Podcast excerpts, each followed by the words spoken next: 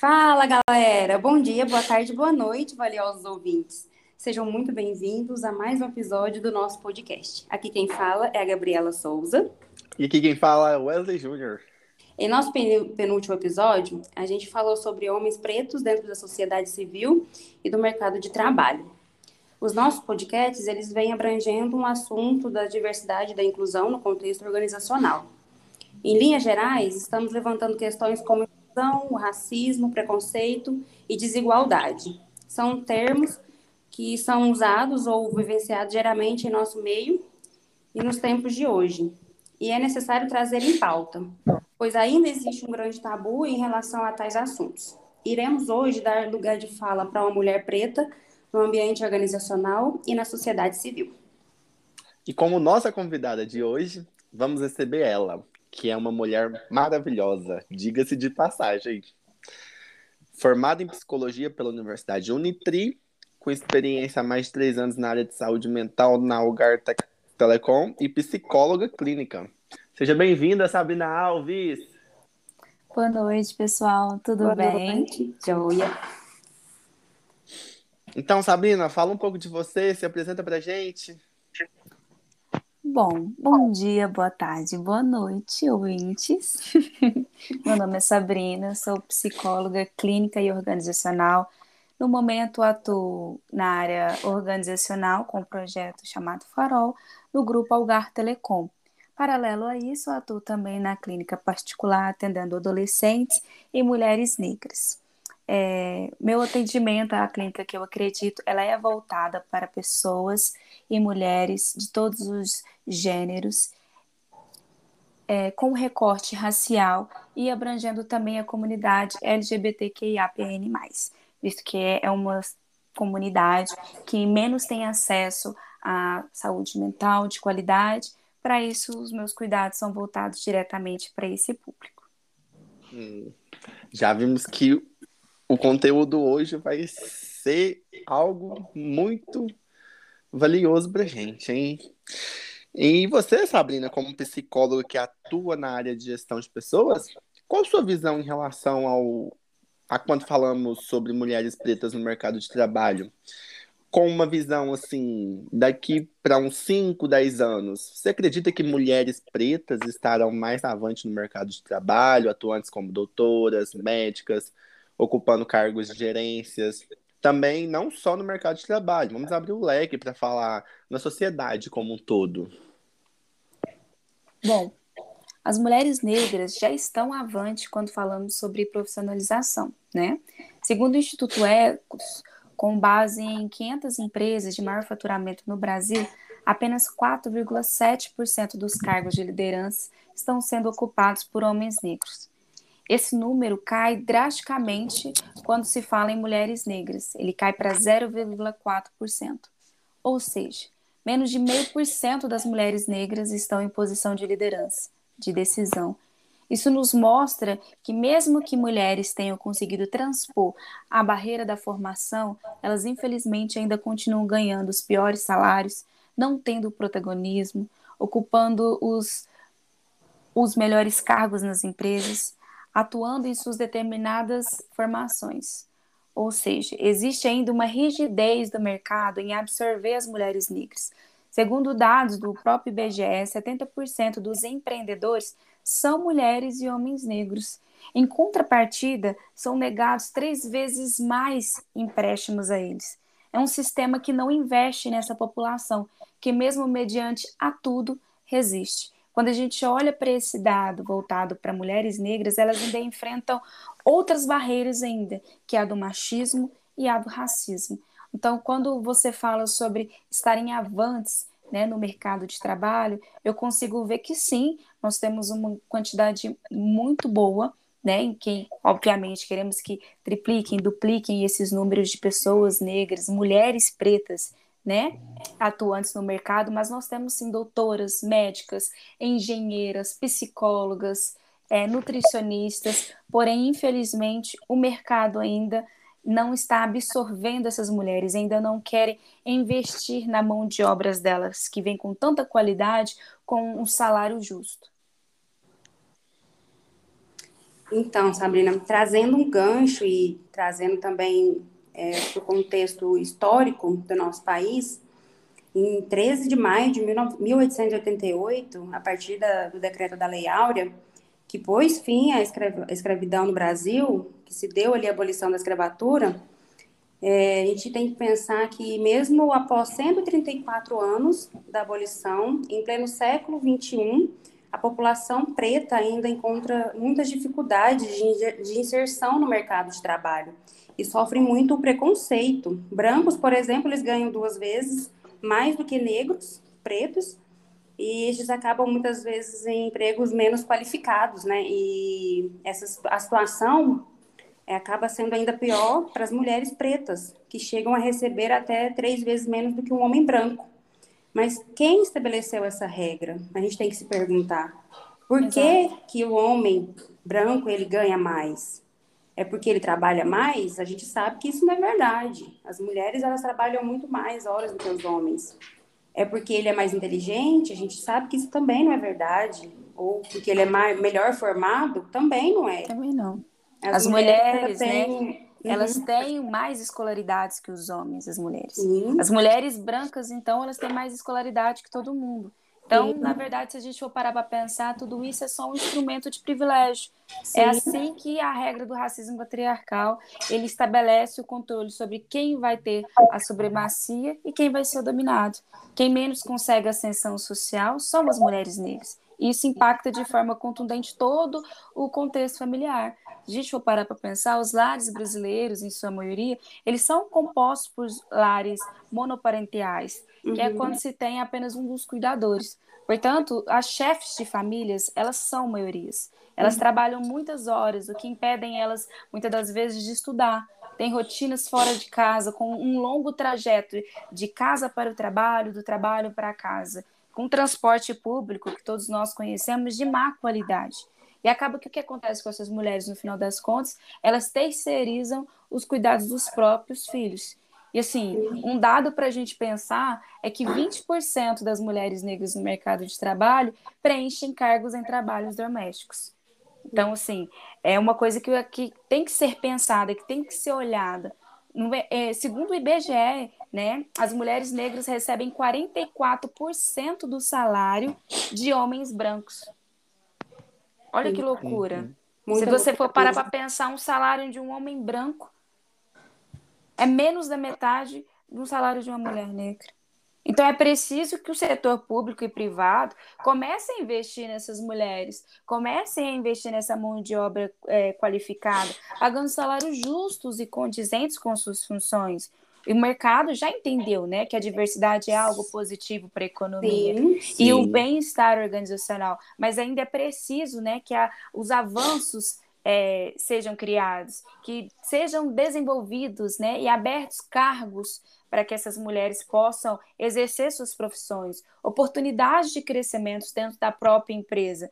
A mulher negra, ela está nos lares, ela está na escola, ela está nos bancos, nas lojas, nas grandes companhias, porque nós somos, né? E somos nós é quem estamos na base dessa pirâmide. E nós já não aguentamos mais esse peso.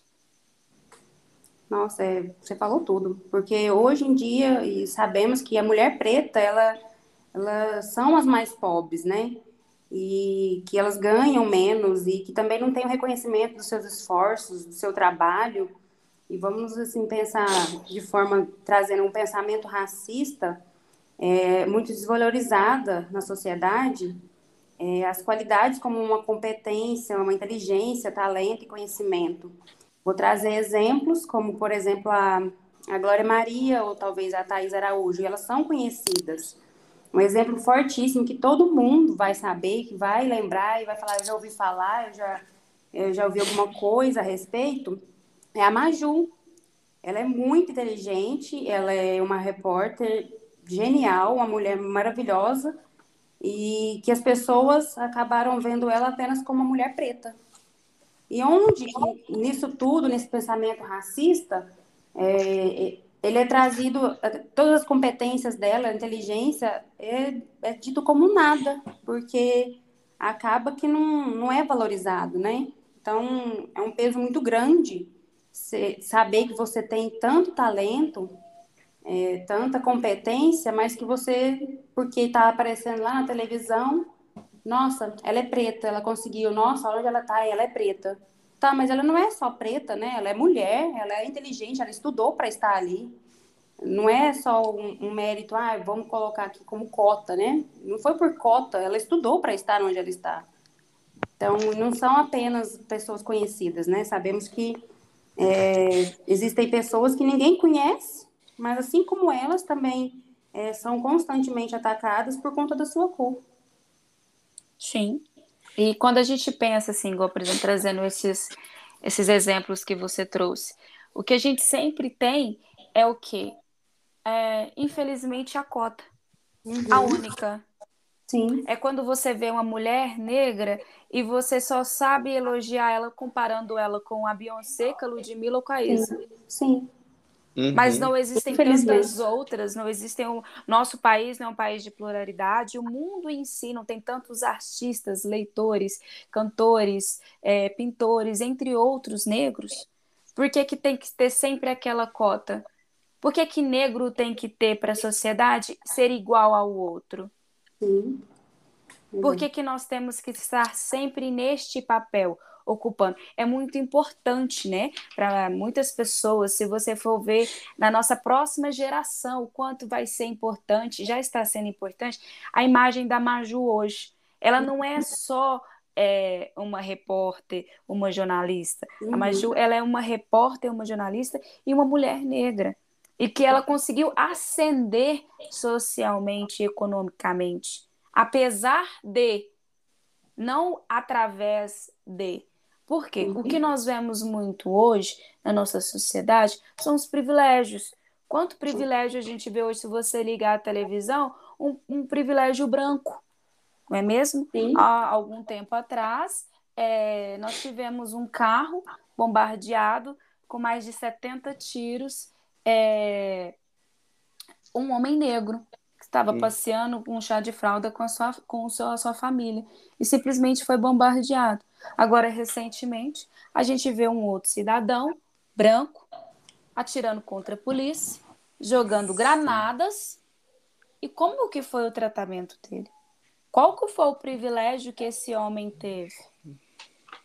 Simplesmente algo que nunca nos é dado. A nós, pessoas negras, nunca nos é perguntado. É sempre tirada a conclusão. É, se você olhou para o lado, você morreu. Então, nós, nós estamos lutando, então, é contra todo um sistema, contra toda uma posição que nos coloca como criminosos, como menos bem vestidos, como menos bem quistos, menos vistos. E hoje, quando a gente fala, por exemplo, desses grandes nomes que eu citei aqui, né, que você também citou conosco, é importante você ver o quanto essas pessoas elas estão à vontade em suas próprias peles, porque por mais que às vezes as pessoas negras, mulheres e homens negros, eles consigam ascender, eles têm que cumprir um papel, cumprir um protocolo, estar sobre uma vestimenta, ter um cabelo afro, mas não tão afro um cabelo crespo não cabe a esta empresa, não cabe a, a imagem que a empresa procura. Então a gente precisa que você tenha um cabelo cacheado, um cabelo menos armado. Você, é possível que você coloque uma progressiva no seu cabelo? É possível que você, homem, tire o seu black power e os seus dreads e que você abandone totalmente a sua ancestralidade para que você possa caber então, se tem uma coisa que eu gosto sempre de dizer é que não se coloca o mar dentro de um aquário. Então, por que que as empresas muitas das vezes querem que nós nos diminuímos, abandonamos todas as nossas histórias e trajetórias para para caber? São pontos que nós temos que pensar. Então, olha para você ver o quanto que o racismo ele é algo articulado. É, eles estão querendo agora neste momento colocar um padrão para cabelo crespo e cacheado. O cacheado que deu certo, o cacheado que é aceito, o crespo não é aceito. O, o cacho que, que ele é mais, mais se assemelha ao cacho que crespo, mais fechadinho, ele já não é aceito. Então é o tempo todo querendo fazer o quê? A manutenção dos nossos corpos, a manutenção das nossas vidas, o nosso direito de ir e vir. São famílias, são famílias que desde cedo preparam seus filhos e filhas a saírem e estarem preparados caso ocorra uma abordagem policial. Tudo isso pensando no quê? Para que essa criança, esse adolescente, esse jovem, ele consiga voltar para casa. Uhum. Quando você olha para um. Aí você olha e fala, mas o que é o privilégio branco? É isso. É um pai e uma mãe nunca ter que preparar um filho ou uma filha para ser abordado por um policial, a não correr, a andar com um CPF em mãos, a andar com uma nota fiscal caso tenha comprado um telefone caro. É uma mulher negra não poder estar em uma loja de marca tal, comprando uma roupa, uma bolsa que seja, sem ser confundida com o caixa ou como vendedora, mesmo ela estando vestida normal, sem um uniforme. É um dos casos que aconteceu agora de uma cantora famosa, né, que estava a uhum. passeio em Fernando de Noronha e simplesmente confundiu essa mulher com uma empregada do local. Sim. O qual, o qual é que é o privilégio branco de imaginar que toda e qualquer pessoa negra ela está em uma posição de serventia, de servidão. Então, esses são pontos para que a gente possa pensar e para que a gente possa estar tá quebrando na nossa mente, trazendo novas reflexões de o que é belo, a quem são as pessoas que vocês têm hoje é, devolvido o amor, devolvido o afeto. Se eu pergunto hoje para vocês quantas pessoas negras são compostas pelo seu vínculo social, quantas pessoas negras vocês já devolveram amor? Vocês já amaram? E quantas dessas pessoas negras que vocês amaram, que vocês apresentaram, sem pedir que ela necessitasse de mudar nada nela. Faz sentido para vocês? Faz muito sentido. Faz a gente pensar em muitas coisas que a gente já possa ter vivido. Eu vou trazer, por exemplo, é, casos aconteceram com amigas minhas mesmo, de terem namorado negro, preto, e às vezes ele está na porta da escola esperando ela sair, era no ensino médio, e muitas vezes eu vi é, policiais abordando ele é, como se ele tivesse ali para fazer alguma coisa de errado, mas não, ele estava apenas esperando a namorada sair do colégio. E isso sempre me incomodou bastante, porque por conta da cor, o, um pré-julgamento ali da cor dele, fazer com que ele passasse por uma situação desnecessária. Porque é muito desnecessário isso. Olhar, não, vou ali e fazer como, como se diz no linguajar é, da polícia em si, o baculejo, né? Então, tudo que você traz para a gente hoje faz muito sentido, muito sentido. E é, é a realidade, é a realidade que a nossa, a nossa sociedade traz quanto à a, a cor da pele preta, ao, quanto ao racismo. Sim, e quando a gente pensa é, usando agora o exemplo que você trouxe, né, de um colega próximo, uhum. é, falando de polícia, esse já é um sistema que ele já foi criado contra nós, pessoas negras. Quando você pega a história de um todo, quando foi abolida a escravidão, pessoas brancas precisavam de quê? De que alguém contesse esses negros, porque agora esses negros são livres, eles podem ir e vir. E eu tenho medo do que possa fazer com as minhas terras, com a minha casa, com os nossos esposos. E aí se cria um sistema voltado para combater, que mais futuramente é conhecido como polícia. Então ele é um sistema que é voltado para combater a população negra. Como que num país onde a população maior é de negros, 55,8%, se não me engano, é de negros, e onde estão a maioria das pessoas negras hoje são em presídios. Por quê? Qual, qual que é o motivo exato disso? Não, não faz sentido. Se a população maior está nas cadeias, aí a gente volta hoje para o tema do nosso podcast. Cadê as pessoas pretas com oportunidades para estarem trabalhando em ambientes organizacionais com grandes cargos e ascendendo futuramente. Uhum. E tem também, assim, acredito muito, voltando na questão que você falou, da, da manutenção do corpo e tal, é, hoje em dia o sexismo está muito presente também, né? Porque a sociedade em si, ela erotiza muito o corpo da mulher preta. E a gente, a gente percebe muito, igual você trouxe três pessoas aí, Ludmilla, Beyoncé e tal. E a Ludmilla, tipo, muita. A, ela, a mulher dela, a Bruna e tal. Sim, muita gente erotiza bastante o corpo da mulher preta, principalmente se a gente falar em carnaval. Carnaval, o povo já pensa em mulher preta, da periferia. Tipo assim, hoje em dia a erotização do corpo, igual trazendo pra parte que você disse de manutenção, quer mandar no corpo, no cabelo, quer ter um padrão, hoje em dia a sociedade erotiza muito, não é? E assim, qual que é a sua, sua visão, sua compreensão desse. E até o sentimento que tal situação traz para você? Bom, a erotização dos nossos corpos ela é uma luta sem fim. E termos até hoje usados, né, como preta ou a morena da cor do pecado, mulher de cor são quentes na cama, são bobos de cozinha e de cama. Eles uhum. cada vez mais esses esses termos, eles inflam cada vez mais pensamentos da época da escravidão, onde os homens brancos eles viam nas mulheres escravizadas o despejo de suas fantasias. Mas essas mulheres que são erotizadas são as mesmas que ainda continuam sofrendo mais em salas de parto.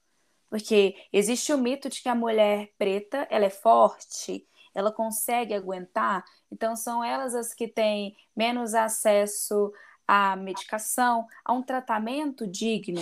São elas que ainda continuam não tendo um tratamento digno também em seus ambientes de trabalho. E você ainda continua tendo aquela sexualização exacerbada e inadequada para um ambiente de trabalho, que atinge de forma muito mais contundente as mulheres negras do, qualquer, do que qualquer outro grupo da população. É uma realidade e a forma de combater é quebrando os silêncios, fornecendo um ambiente seguro para que se possa ser tratado no ato. Hoje, né, graças às mídias sociais e às redes de apoio preta, nós conseguimos expor mais rápido esses casos, mas ainda assim essas mulheres são penalizadas, são julgadas, são questionadas com tom de dúvidas e, infelizmente, até demitidas. É, essa erotização dos nossos corpos é, é uma forma de controlar de, lembra que nós falamos lá no início, né, sobre o controle, sobre quem vai atingir a supremacia e quem ainda serão os dominados? Uhum. Ainda hoje, querem mandar em nossos corpos, em nossos cabelos, em nossas vestimentas. Querem se apoderar de nossas culturas e embranquecê-las, porque o funk da favela, as músicas e as vestimentas das favelas é dito como algo sujo, algo como ruim, mas quando ele é passado para um embranquecimento em um corpo branco, ele já é um hype, ele já é um cult, é algo, nossa, como fulano é, é massa, como fulano é, é top, tá na moda. Mas é uma cultura que é, mais uma vez, roubada. Mais uma vez, sendo utilizada pelo povo branco, fosse deles. Então, é, essa mania de querer dominar, de querer ser o dominante, infelizmente, por mais que você ascenda socialmente como grandes cantoras, atores, como eu disse para vocês, infelizmente isso ainda não deixa de ocorrer, né? No caso da Ludmilla, uma mulher preta, bissexual, é, com uma esposa assumida neste momento, incomoda Sim. muito. Então, ter ela em grandes palcos, como a gente teve em Rock in Rio e muitos outros, né? Agora Tivemos até a notícia que ela provavelmente irá participar dos jogos no Catar, né, fazendo uma apresentação, Sim. que é um país extremamente preconceituoso. É, nós vemos o quanto é importante a representatividade dessas mulheres, dessas pessoas no nosso povo. Mas, infelizmente, mesmo que você acenda, isso não impede de sofrer o que nós sofremos. Então é preciso falar, é preciso quebrar este silêncio e é preciso que a sociedade como um todo, como um papel que ela executa, fornecer um ambiente seguro para que se possa ser falado, para que se possa ser ouvido sem ser julgado, sem que essa mulher sofra penalidades, sem que ela vá na justiça depois, eventualmente, levar um processo em caso de racismo e que um juiz branco determine que não, uhum. não ocorreu racismo, porque ao meu ver isso não foi racismo. Então é mais uma vez penalizando essa pessoa pela cor de pele dela.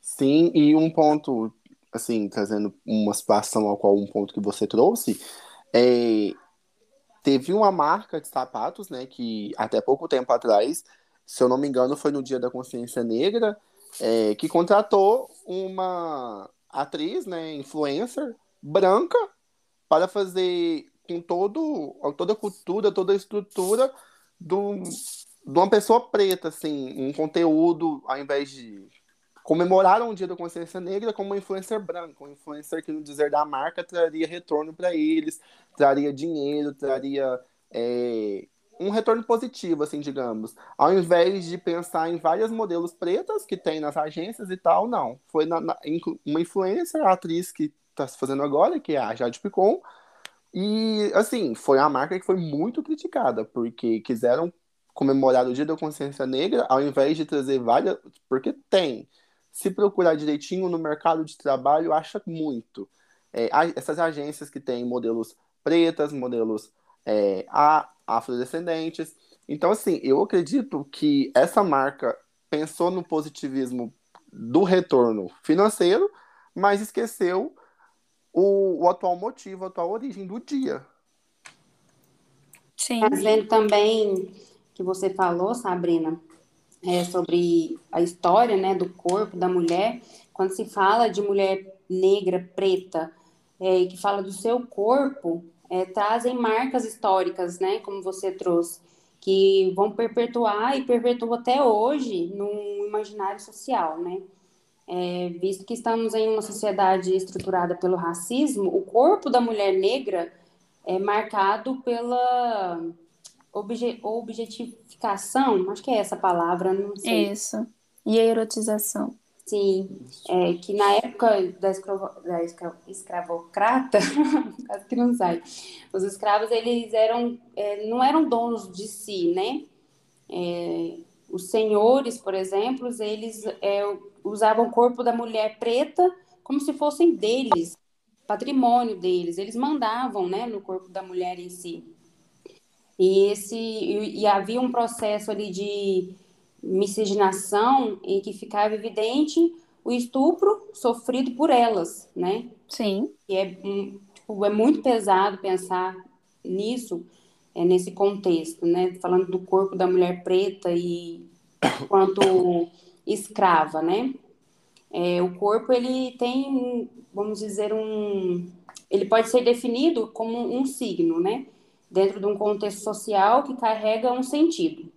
É, dentro desse contexto histórico do corpo da mulher negra, é, enquanto signo, eles é, pode ser como, como é que eu vou dizer, é um objeto sexual. essa é a palavra, é um, um, objeto sexual, né? Então é isso que você trouxe, é, trazendo é, sobre a parte histórica mesmo, de estudo do passado e que perpetua até hoje. É, infelizmente, como Wesley falou, pensa-se no carnaval. Quando fala da mulher preta ali, é carnaval, é festa. E isso é muito. Chega a ser bizarro, né? Parar para pensar. Chega a ser bizarro. E, e se a gente parar para pensar também, assim, eu acredito que até no ramo de, de atores, de atrizes, porque quando se fala em novela que a gente pensa também, tipo, ah, tem uma personagem preta, mas essa personagem preta tá... Mas essa atriz preta, na verdade, ela tá fazendo personagem de quê? De uma empregada. Ou é de empregada, empregada doméstica, doméstica ou é sexualizada. Sexualizada, Sim. prostituta. Entendeu? Se eu não me engano, teve só uma novela que eu vi até hoje que veio uma mulher preta, que ela começou, ela era dos Palmares, lá do Tocantins, fazia artesanato, tudo que ela chegou até o ramo de meritíssima, de juiz, que ela estudou bastante. Eles quis mostrar isso. Para mim, eu acredito nesse ponto que só essa novela que eu assisti até hoje que fala isso, mas as outras que você para para analisar é praticamente isso, é erotizar, ou é empregada, ou é uma babá. E, e fora que no contexto, puxando do personagem em si, é muito maltratada, muito humilhada. Então, esse ponto da sociedade em si que a gente traz para o nosso episódio de hoje. Sim, e quando a gente pensa nisso, né, eu, eu gostaria de que vocês pensassem, né, e é um, um dos motivos do, do pod de hoje, né, é a gente trazer esses pensamentos. O que, que nós temos consumido diariamente? Quem são os influencers que nós temos seguido em nossas redes sociais? Quais são os conteúdos? Quais são os livros? Quem são os atores que nós estamos lendo? São autores brancos? São autores negros? O quanto que você tem colaborado com isso? O quanto que você tem, de certa forma, lutado contra essas mídias do áudio e visual? Porque, infelizmente, elas vão continuar. Só que nós, povo negro, somos resistência. Nós resistimos. Foram mais de 400 anos de escravidão. Estamos aqui resistindo. E ainda hoje somos a maioria neste país. Então, o, o, o que, que nós precisamos nesse momento? Uma higienização do que nós temos para nós.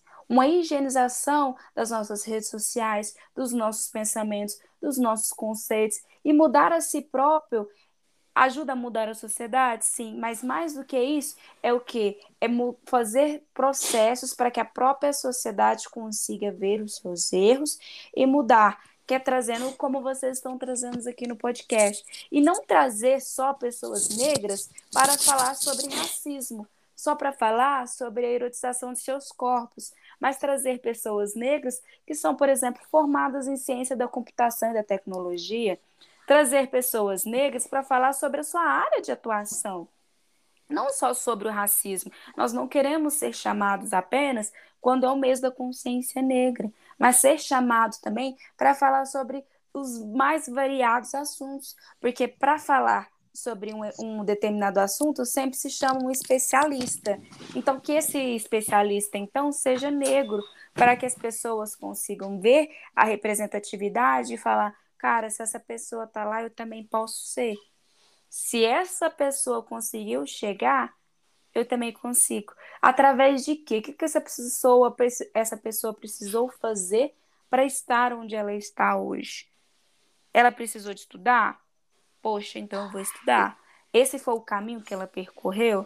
Foi. Então, que a gente possa fazer essa higienização nos influências que nós seguimos, nos conteúdos que nós consumimos diariamente, na forma pelo qual nós vemos cor os corpos negros, porque não adianta nada você namorar um cara negro e ficar questionando ele sobre por que ele não está malhando, ou querer um cara negro padrão Michael B. Jordan, querer uma mulher negra padrão fulana de tal. É simplesmente amar essa pessoa, porque o amor negro, ele é potência né? É, Bell Hooks tem uma fala de Bell Hooks que eu amo muito, em que ela fala que nós temos que amar, sim, mas não só em palavras, mas em atitudes. Sabrina do céu, você trouxe tanta coisa agora que a gente podia finalizar o podcast com tudo que você acabou de falar. Mas eu vou trazer um pouquinho, é, voltando para o ambiente organizacional trazendo das suas experiências, das suas vivências, a gente sabe que o racismo ele é presente no nosso dia a dia, por onde a gente vai, volta e meia, a gente pode presenciar é, várias situações de tal ato, do racismo. Sendo na televisão, você falou aí das mídias sociais, do que a gente consome, né? E também presencialmente, de fato, a gente vê muita coisa e, infelizmente, ainda continua vendo muita coisa. E com relação às suas experiências, assim, trazendo para suas vivências, Sabrina, é para chegar na sua atual posição profissional, sendo uma mulher preta, uma psicóloga formada, já está há três anos na sua área de experiência de atuação.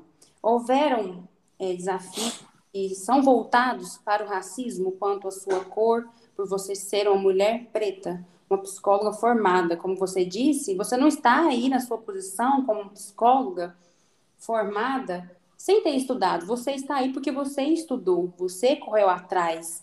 Ninguém falou assim, ai, você é formada agora. Não, você estudou quatro anos, você se graduou para se tornar uma psicóloga. Então, não foi um puro acaso, né? Mas trazendo, assim, para a parte, voltando para o racismo em si, é, você vivenciou alguma coisa, teve algum, algum contratempo, alguma, algum obstáculo a ser passado por conta da sua cor, de você ser preta, mulher preta? Sim, né? Acho que toda pessoa negra nesse país já sofreu algum tipo de, de racismo, né? E pensando nos impactos históricos e sociais, a população de homens e mulheres negras, logo após o final do período da escravidão, que sim, de mais de 400 anos, essa população é colocada na rua sem nenhuma política pública, sem nenhuma política de Estado para que efetivamente ela fosse incorporada na sociedade de maneira digna, a garantir o seu sustento dentro do próprio grupo familiar. Então, nós devemos o que? Abandonar o mito da democracia racial. Os estagiários são negros, mas na hora de contratar, as empresas têm contratado, têm dado essa oportunidade de crescimento, de expansão interna às pessoas negras? As pessoas brancas da atualidade, elas não são culpadas pelo que aconteceu há 400 anos atrás, 200 anos atrás, mas elas continuam se beneficiando de realidades que são frutos desse histórico de desigualdade racial. Ao mesmo tempo que pessoas negras continuam vivendo uma realidade fruto dessas práticas estabelecidas.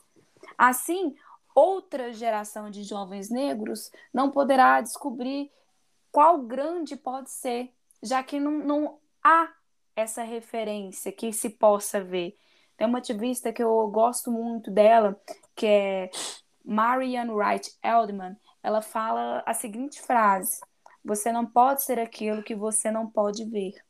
Então, se reconhecer nesses espaços é fundamental para o desenvolvimento de qualquer profissional, que não seja necessário essas pessoas deixarem suas identidades em casa para serem bem-sucedidas e ascenderem no conforto de sua própria pele, ascenderem no conforto do seu próprio cabelo, da sua própria negritude, dos seus próprios traços, sem que você precise abandonar tudo, todo o caminho ancestral pelo qual você passou, para que você possa ascender hoje.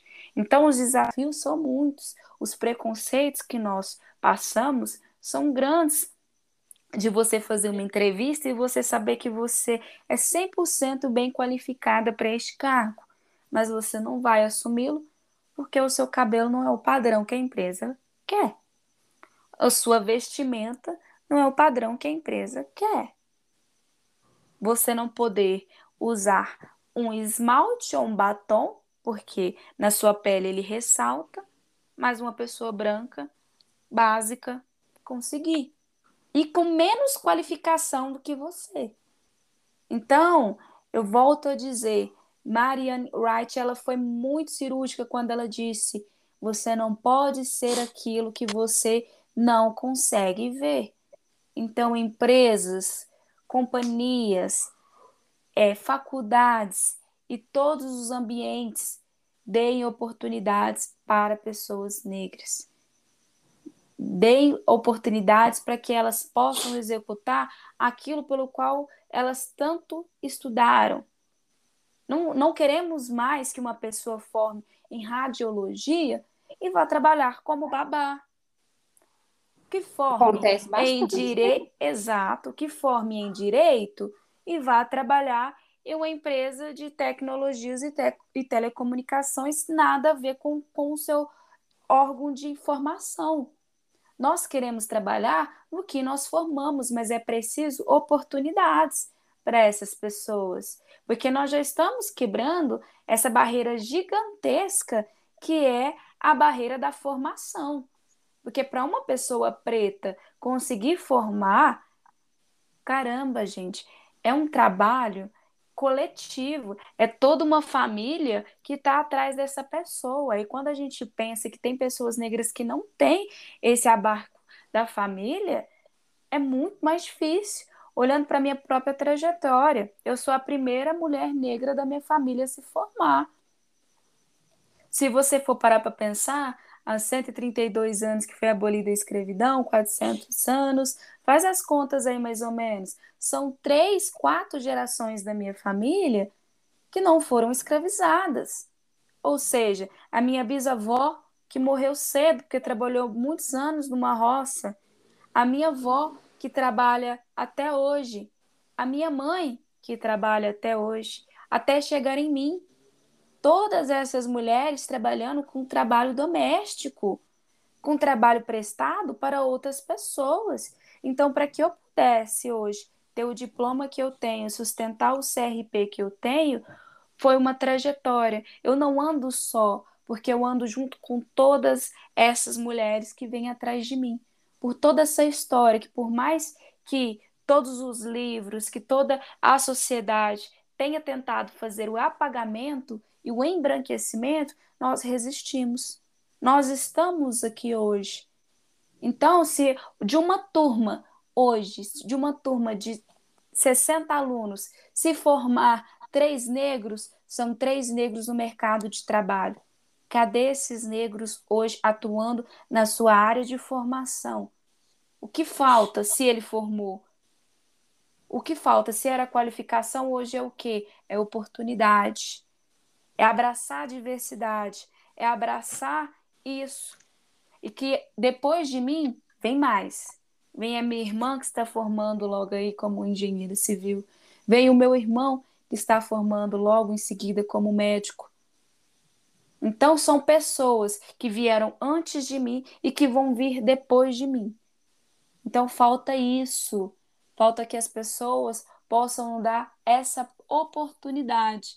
E volto a repetir, que não seja necessário a essas pessoas deixarem as suas identidades em casa para ser bem-sucedidas, que nós possamos ascender no conforto de nossa própria pele. É, é, trazendo essa parte da história, é, e mesmo que é como se fosse um peso, né? Carregar de toda a história, desde a da abolição, é, mesmo tendo que carregar esse peso, né? De toda a história, pela cor, por você ser preta e tantas outras pessoas, né? É, acabam que não desistiram dos seus sonhos. Você não desistiu, mesmo com tantos obstáculos, por ser mulher preta e, como você falou, a primeira a se formar na sua família, né? Você não desistiu do seu sonho de alcançar o seu diploma. E isso é, é algo de se aplaudir, tanto para você quanto para tantas outras pessoas pretas que também conseguiram se formar. Só que, infelizmente, como você falou, muitas acabam que se formam e seguem para trabalhar em coisas nada a ver com a sua profissão, né? Com sua formação. E coisa, um detalhe que você falou um pouco atrás, você falou que os pretos, a população preta é a maioria, porém é dita como minoria, né? Para, vamos dizer, sobre as cotas, né? E como você mesmo disse, muitos acabam se formando, mas infelizmente acabam indo trabalhar num contexto que não tem nada a ver com a sua graduação, com a sua formação.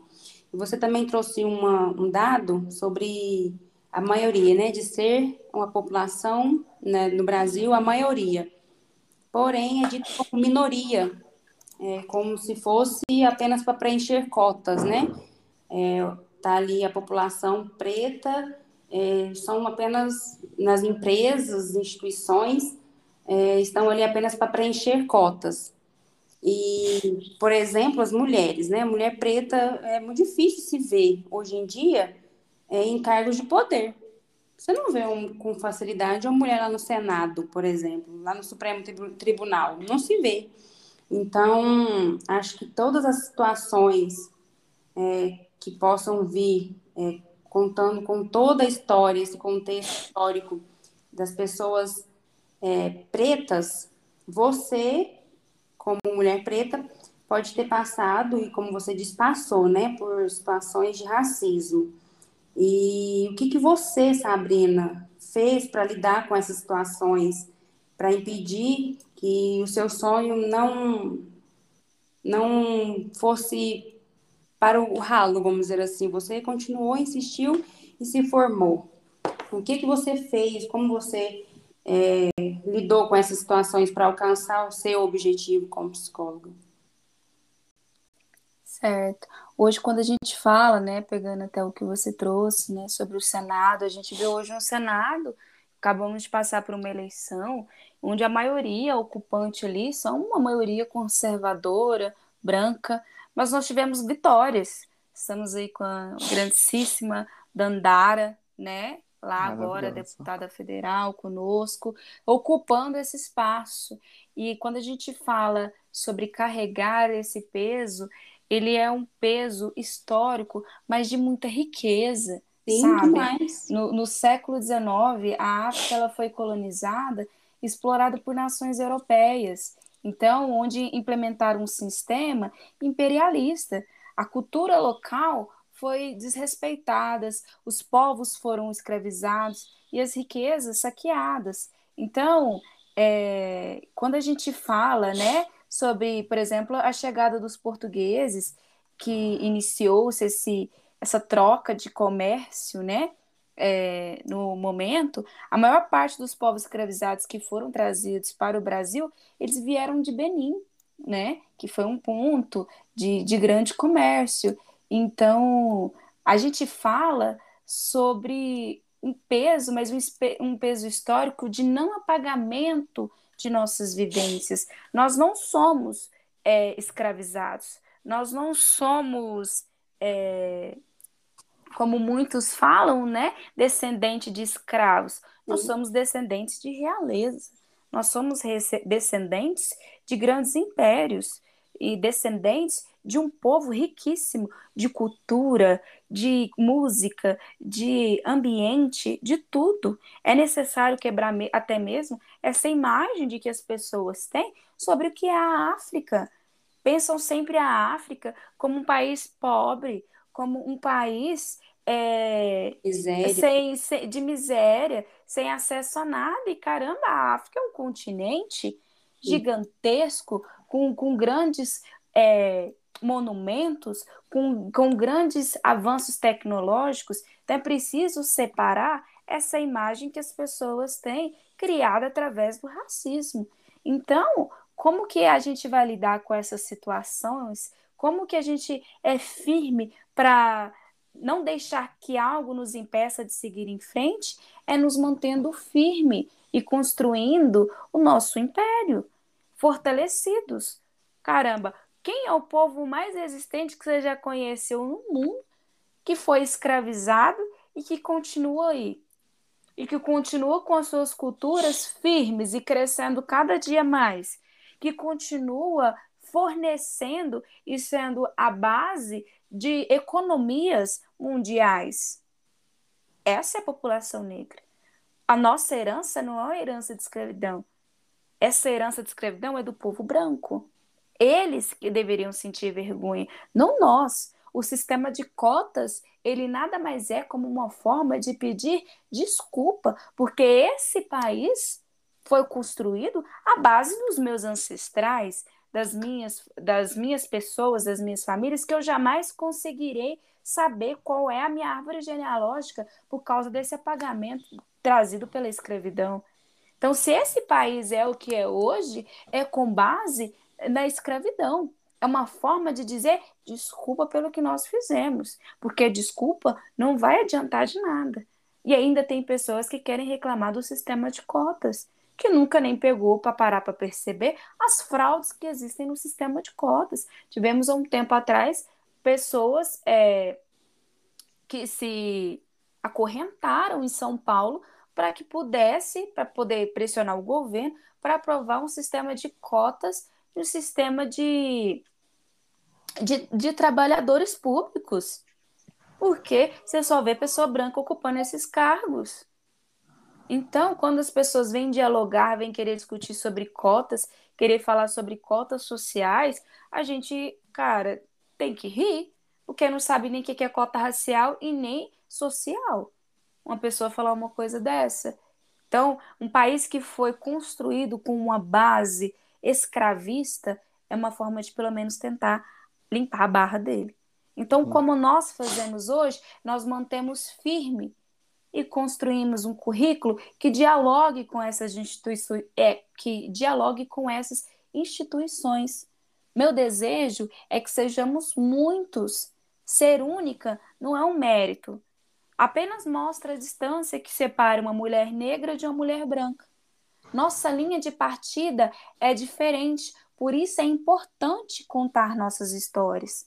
Não há como justificar a exclusão de quem movimenta uma sociedade, quem serviu de base para que mulheres brancas pudessem avançar, servindo como babá, como empregada doméstica. E esse não é mais o nosso lugar, apenas o nosso lugar. Nós merecemos estar em qualquer posição. E se eu posso deixar aqui com vocês, né, ouvintes e para vocês que estão aqui conosco, assistam o filme da Viviane Ferreira, O Dia de Jerusa. Leiam Mulheres Negras, leiam Bell Hooks, leiam Angela Davis. E citando a própria Angela Davis, quando a mulher negra se movimenta, toda a estrutura da sociedade se movimenta com ela. Sabrina, eu já vou começar agradecendo por tudo que você trouxe aqui mas eu quero trazer um adendo que é que nós precisamos discutir. O que nós fizemos hoje aqui é discutir e debater, porque acredito eu que é uma maneira da gente conseguir minimizar os impactos do racismo na sociedade. É, eu agradeço muito é, por você ter aceito o nosso convite de vir participar desse episódio conosco, gravar esse episódio conosco no nosso podcast. E se pudéssemos, a gente continuaria aqui falando, falando, falando e te ouvindo, porque você trouxe tanta coisa rica, tanta coisa que nos abre um leque maior de pensamento. Então, muito obrigada, Sabrina, é, para todos os ouvintes. Espero muito, esperamos muito que vocês ouçam com muito carinho é, esse podcast, esse episódio, porque realmente eu estou maravilhada com tudo que a Sabrina trouxe. Muito obrigada mesmo pelo, por ter aceitado o nosso convite, Sabrina. Eu que agradeço vocês, pessoal, pelo convite. Foi um prazer estar aqui com vocês, retornar de novo a esse papel, né? Ontem como estudante e hoje como já uma profissional. É, contem comigo. É, todos vocês que tiverem dúvidas, que quiserem trocar uma ideia, estou sempre aberta para diálogos. Então contem comigo fazer o meu momento jabá aqui. Me Faz sigam aí. no Instagram, é arroba Sabrina Alves PC. Lá a gente dialoga bastante sobre esses temas, sobre a comunidade LGBTQIAPN+, né? Eu costumo falar que eu, como mulher negra e lésbica, é importante falar sobre esses assuntos, né? Desmistificar esse amor, desmistificar o que é sofrer, tudo que é sofrer, nós damos outro nome. Então, lá no meu perfil a gente debate um pouco sobre isso também. É, Wesley e a Gabi vai deixar o meu contato para vocês, caso queiram entrar em contato, e vamos sempre estar dialogando. Foi um prazer estar aqui com vocês hoje, foi uma delícia esse bate-papo. E espero revê-los em breve. E um beijo especial que eu não posso deixar para o meu queridíssimo professor e mestre Diogo. Um beijo. Aí, arrasou, Sabrina. Muito obrigado mesmo. Agradecido literalmente, totalmente por esse momento. Muito obrigado mesmo. Para quem não sabe, gente, foi graças a Sabrina que eu tomei a iniciativa de entrar para psicologia. É, é, a minha veterana, a minha madrinha de formatura. Só trazendo para vocês essa anotação. Muito obrigado, viu, Sabrina, mais uma vez. E a vocês, caros ouvintes, fiquem ligados nos próximos episódios, porque tem muita coisa boa para vir aí. Se eu fosse vocês, não perderia por nada. Valeu, pessoal. Até mais. Beijo, tchau. Beijo, tchau, tchau. Então tá acabado. Tá acabado. Espero que tenha ficado Obrigado. bom. Se não for, é isso mesmo. Ótimo. Fui.